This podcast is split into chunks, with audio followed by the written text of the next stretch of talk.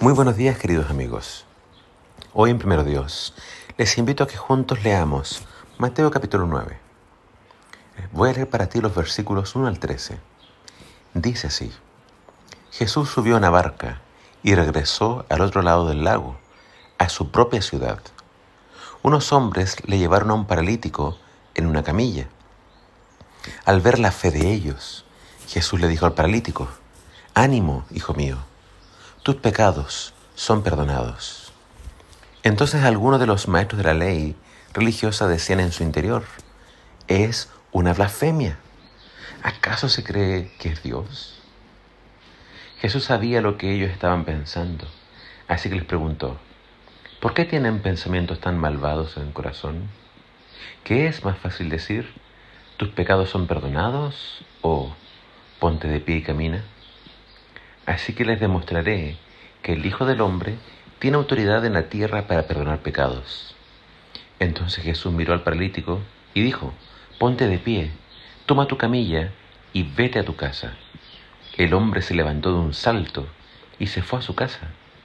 Al ver, esto, el temor se apoderó de la multitud y alabaron a Dios por darle semejante autoridad a los seres humanos. Mientras caminaba Jesús vio a un hombre llamado Mateo, sentado en su cabina de cobrador de impuestos. Sígueme y sé mi discípulo, le dijo Jesús. Entonces Mateo se levantó y lo siguió.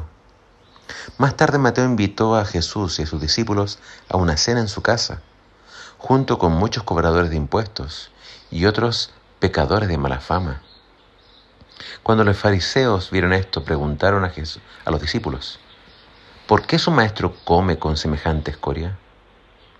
Cuando Jesús los oyó, les dijo, la gente sana no necesita médico, los enfermos sí. Luego añadió, ahora vayan y aprendan el significado de la siguiente escritura. Quiero que tengan compasión, no que ofrezcan sacrificios, pues no he venido a llamar a los que se creen justos, sino los que saben que son pecadores. Los fariseos y los escribas, que acá se les denomina maestros de la ley religiosa, eran la autoridad religiosa de los tiempos de Jesús. Ellos estudiaban las escrituras y las enseñaban al pueblo. Ellos tenían que conocer a Dios, pero la escritura de hoy nos dice que ellos no lo conocían. En el capítulo de hoy veremos los conflictos que ellos tuvieron con Jesús Primero, Jesús le dijo a un paralítico, ánimo, hijo mío, tus pecados son perdonados. Eh, paréntesis, este incidente ocurrió en Capernaum. Esto lo saben porque en los otros eh, evangelios dice que esto ocurrió en casa de Pedro y la casa estaba llena. Entonces ellos, para poder entrar al paralítico, tuvieron que subir al techo y hacer un hoyo. Entonces dice que Jesús quedó impresionado por esta fe de ellos y le dice esto al paralítico. Ánimo, hijo mío, tus pecados son perdonados. El pensamiento que, cruzó la mente de los maestros religiosos fue, esto es una herejía. Solo Dios puede perdonar pecados. Y aunque ellos no dijeron nada, Jesús leyó lo que estaba en sus corazones y los reprendió por tener malos pensamientos. Ellos todavía no conocían la verdadera naturaleza de Jesús. Quizás muchos de ellos estaban ahí en ese día, en casa de Pedro, pensaban que se trataba de un nuevo maestro y querían escucharlo solamente. Todavía no se daban cuenta de que Jesús era el Hijo de Dios.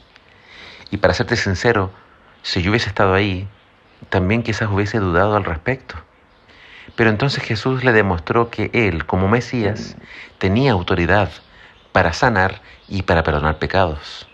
Sanó al paralítico y así demostró que también sus pecados habían sido perdonados.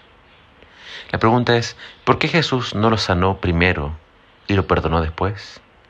¿Por qué primero lo perdonó? Porque para Dios nuestro mayor problema es el pecado. El, mayor interés que tiene Dios es perdonarnos, limpiarnos. El pecado nos separa de Dios. Nuestro pecado tiene muchas consecuencias nefastas sobre nuestra vida espiritual. Lo primero que desea hacer Jesús en nuestras vidas es reconciliarnos con Dios, es que estemos en paz con Dios.